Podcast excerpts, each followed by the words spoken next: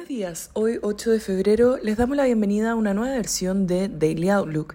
El tipo de cambio abre bajo el cierre del día anterior en 823,5 pesos, con los mercados mixtos y los commodities mayormente negativos. Por su parte, el dólar a nivel global avanza 0,14% y la tasa del bono del Tesoro a 10 años transa en 1,94%, subiendo dos puntos base con respecto al cierre de ayer.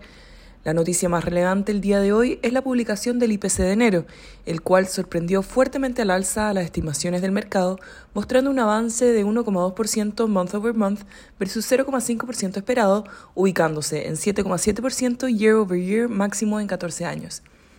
El Eurostock 50 cae 0,11% y en Estados Unidos los futuros anticipan una apertura mixta con el SIP plano y el Nasdaq negativo 0,23%.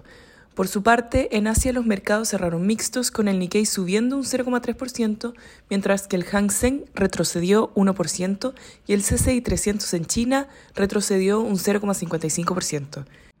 Los commodities transan mixtos, con el cobre retrocediendo un 1,1%, el petróleo WTI un 1,7% y el hierro 2,2%.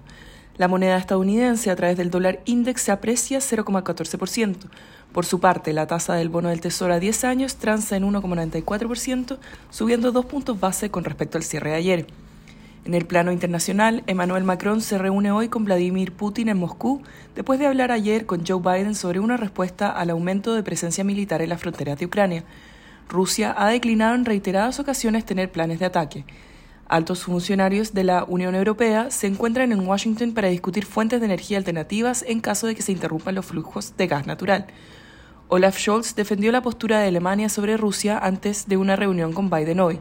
El ministro de Finanzas de Ucrania dijo que el país puede manejar todas las situaciones posibles. En el plano local, hoy se publicó el dato de inflación del mes de enero, el cual sorprendió fuertemente al alza a las estimaciones de mercado, mostrando un avance de 1,2% month over month versus 0,5% esperado, ubicándose en 7,7% year over year máximo en 14 años. Adicionalmente, este jueves la Comisión de Derechos Fundamentales de la Convención Constitucional iniciará la discusión y votación de las normas relativas a la seguridad social, que incluye el rol del sistema de AFP. Hasta ahora se trata de cerca de 10 iniciativas, de las cuales 4 mantienen al sector privado como eje del modelo pero con cambios, 5 lo eliminan pasando a un sistema estatal y una deja las AFP. En relación a los técnicos, el tipo de cambio opera en 821,3 a esta hora, con las monedas emergentes mixtas. En cuanto a los técnicos, las principales resistencias se encuentran en 825 y luego en 830. Por su parte, a la baja, los principales soportes se encuentran en 820 y luego en 816.